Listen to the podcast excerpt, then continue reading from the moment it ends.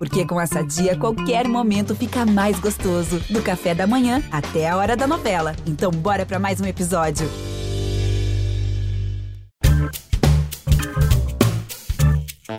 Olá, eu sou Edmilson Ávila e este é o um novo episódio do podcast que desenrola o Rio para você.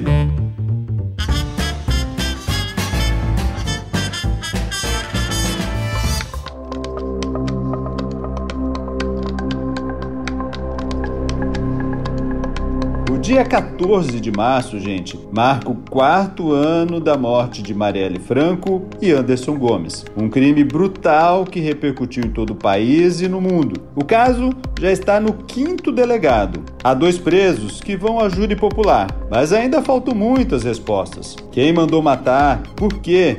Para desenrolar esse assunto, a minha convidada é Aniele Franco, irmã de Marielle Franco e diretora executiva do Instituto criado para preservar o legado dela, a quem eu já agradeço pela participação. Aniele, muito obrigado. Não há como a gente esquecer essa data e nem falar que nós estamos chegando no quarto ano, faltando muitas respostas, né? Não, impossível, mas obrigada pelo convite, Edmilson. É um prazer estar com você aqui nesse podcast e a gente poder estar trocando por um assunto que segue sem resposta né? Hoje, qual é a maior preocupação das famílias, né, e de todos envolvidos nesse caso? Sim, eu acho que é a falta da resposta, né? A gente entende que foi um crime muito bem arquitetado, um crime que a gente sabe, né, que trouxe à tona aí as fragilidades dessa democracia brasileira. Não só a resposta tem que ser devolvida, né, estabelecida, enfim, descoberta, não só para a família da Mari, mas para o mundo inteiro que segue cobrando justiça. Eu acho que a nossa maior preocupação é que esse caso caia no esquecimento, é que a gente siga sem saber, né, quem mandou matar Marielle e por quê. O que, qual foi essa motivação para alguém atirar 13 vezes naquele carro e acertar cinco vezes a cabeça da minha irmã?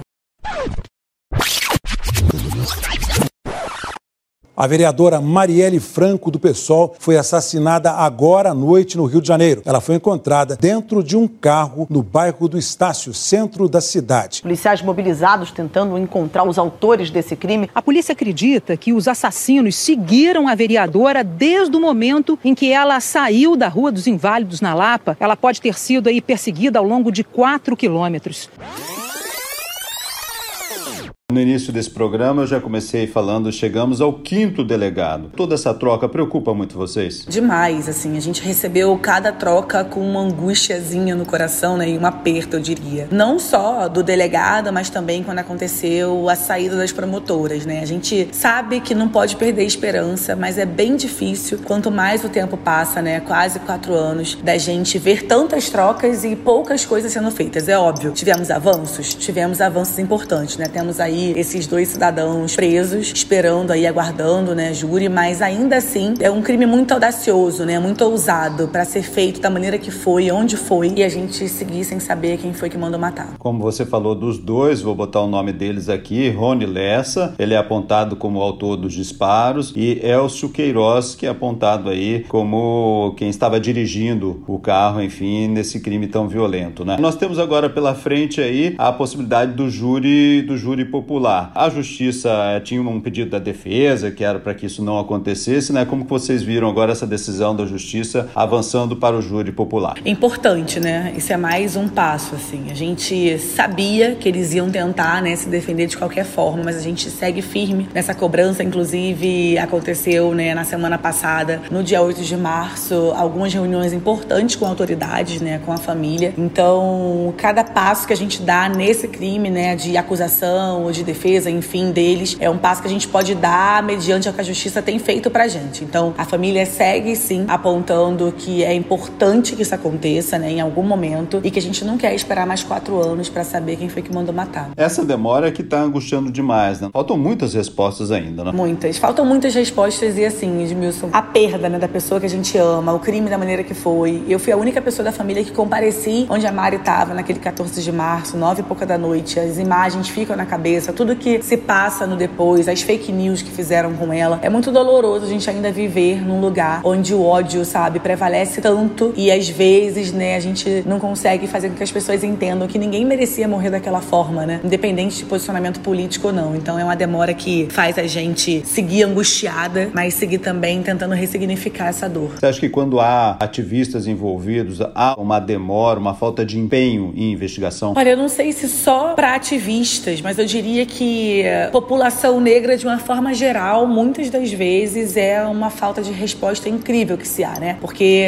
a gente mora num lugar onde as pessoas leem nossos corpos como descartáveis. E assim também eles pensavam que seria com o corpo da Mari, né? Só não esperavam que iam ter tanta resistência e tanta força após o assassinato dela. Bom, você é diretora do Instituto, né, para preservar o legado de Marielle Franco. Qual é o caminho de vocês nessa luta? Primeiro de tudo é dizer que esse instituto ele nasce dessa dor, né? A gente pensou, estudou muito o instituto em 2018, 2019, 2020 apenas que a gente colocou ali alguns projetos na rua, mas a gente hoje no instituto a gente defende o legado e a memória dela e tenta multiplicar também tudo que ela tem feito de trabalho. Então, como por exemplo, em 2020 a gente criou um projeto que era a Agenda Marielle Franco, onde nós botamos todos os projetos que a Mari tinha pensado naquele um ano e três meses de mandata, né? E para assim compartilhar com outras pessoas que queriam. Mas não só isso, a gente também está na área da educação, criando livros, né? Lançamos um livro importantíssimo ano passado, que é a Radical Imaginação Política das Mulheres Negras. Também lançamos um HQ da Mari, lançamos o Cartas para Marielle. A gente tem incidido muito nacionalmente e internacionalmente para o combate à violência política, principalmente contra mulheres. A gente também tá, né, saindo aí, voltando de uma viagem Colômbia, Chile, para criar conexões afro-latino-americanas, né, de intercâmbios acadêmicos, de pensar essas mulheres e conexões em toda a América Latina, né? Então o instituto hoje ele faz trabalhos diversos, não só também distribuição de cesta básicas e materiais de higiene na pandemia, quando tivemos aí o nosso povo preto favelado sendo os mais atingidos, mas para além disso, eu diria que é um pouquinho de cada coisa, também pensando aí culturalmente, na parte da arte, na parte do legado dela, que ele é muito vasto, não é somente na política institucional, então o Instituto ele segue atuando em várias áreas. Hoje nós temos projetos, sustentabilidade, né, de cuidado também na equipe, fora incidência e comunicação. No momento dessa gravação, você está no Chile. Aí no Chile você tem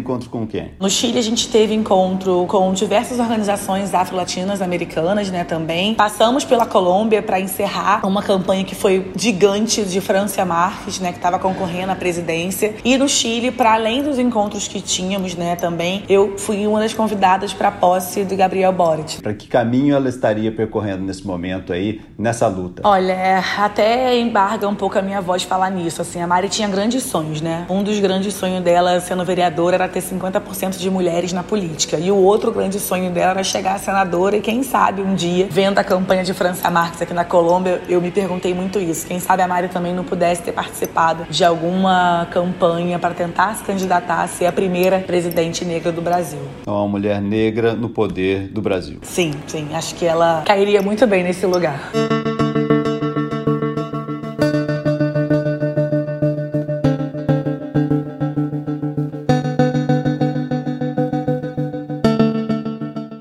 Para essa possibilidade agora do júri popular, o que vocês esperam e em quanto tempo? A gente espera né, que sejam julgados culpados, a gente espera que a gente tenha mais respostas, não só essa. A gente espera que as pessoas que fizeram, arquitetaram, planejaram esse crime paguem por isso, não só pelo Damari, mas tantos outros crimes que a gente segue sem resposta. E te falar assim, muito verdadeiramente enquanto família, a gente espera que em algum momento tudo isso aconteça e a gente se sinta um pouquinho mais acalentado diante de tanta dor e saudade que se há. Aniele Franco, irmã de Marielle Franco, muito obrigado pelas explicações aqui. Imagina, obrigada a você pelo convite e qualquer coisa que precisar, tanto a família quanto o Instituto, a gente segue à disposição. Este podcast foi editado e finalizado por Felipe Magalhães. E eu, Edmilson Ávila, toda semana desenrola um assunto aqui para você. Até o próximo!